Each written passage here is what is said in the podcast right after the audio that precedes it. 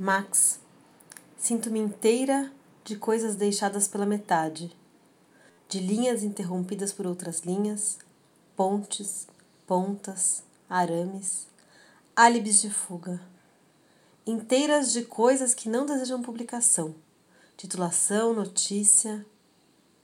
Você está por toda a parte. Como eu poderia falar sobre este ou aquele tema específico? Sobre este ou aquele poema? Se todos os poemas estão habitados por todos os poemas, habitações, desvios, que são borrões, as manchas dos dedos, tudo que é extremamente envolvente, extremamente envolvente é cair em palavras. E cair é algo que não se conclui nunca.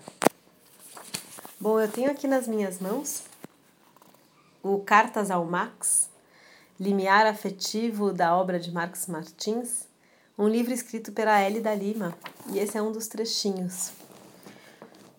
A Hélida, esse livro me chegou pelo correio e eu fiquei muito feliz porque eu conheci a Hélida num júri na Casa das Rosas, é, a respeito de, enfim, poesia escrita por mulheres.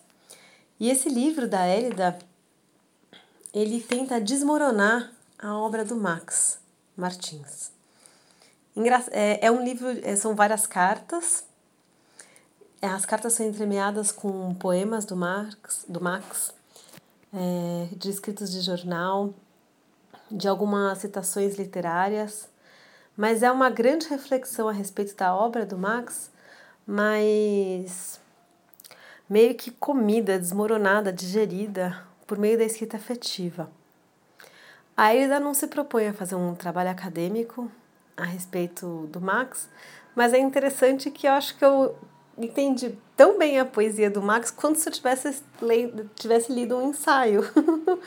Porque tá tudo ali, ela fala até dos, das questões do concretismo, do orientalismo, mas ela vai falando de um jeito, enfim, que é típico de um discurso das mulheres, né? Que é tão desautorizado, né? Visto como uma coisa tão boba. E não, né? Dessas cartas, que são cartas de amor ao Max, você tira quase tudo. A Elida conheceu o Max num trabalho de, enfim, de, de escola aos 14 anos. E é bonito porque tem uns poemas assim com bastante conteúdo erótico pornográfico. E eu fico imaginando, assim, é, três ou quatro meninas de 14 anos, assim, lendo aqueles poemas que tinha cu. ah, eu me diverti muito lendo. Eu vou ler um trechinho dela, que é bem bonito. Só fomos nos reencontrar, aquele assombroso de nós, quando cheguei em São Paulo, em 2008. Na minha primeira visita à Livraria e Cultura, encontrei um livro de poemas, do Max Martins, daquele poeta sobre o qual eu tinha feito um trabalho aos 14 anos, de um paraense, numa livraria em São Paulo. Comprei imediatamente. Descendi em diante, Max, você andou comigo por onde eu andei. Quando eu caminhava cega, para a Escola Superior de Propaganda e Marketing, para a aula de estatística, eu levava você na minha mochila. E assim foi sendo, até que tive a abandonar a propaganda e o marketing para poder ficar mais junto de você. Porque eu só queria saber de andar com você, porque eu só falava de você.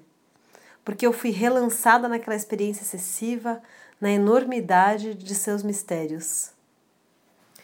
Então é bonito porque esse livro, esse resgate do livro do Max, esse amuleto que a Elida leva junto com ela e acaba até por ser o grande norte, e aí o norte paraense da vida dela aqui em São Paulo, acaba por ser também um resgate da própria afetividade, é, enfim, de uma vida que ela reinventa aqui em São Paulo. E eu achei assim o livro espetacular, ele numa sentada agora de manhã. Recomendo muito que leiam e que também seja um livro para se discutir um pouco é, sobre quais são os motivos em que nos leva a redigir uma tese, é, uma dissertação, um paper, se às vezes são tão pouco legíveis, né? Um livro desse me traz muitas informações sobre Max Martins.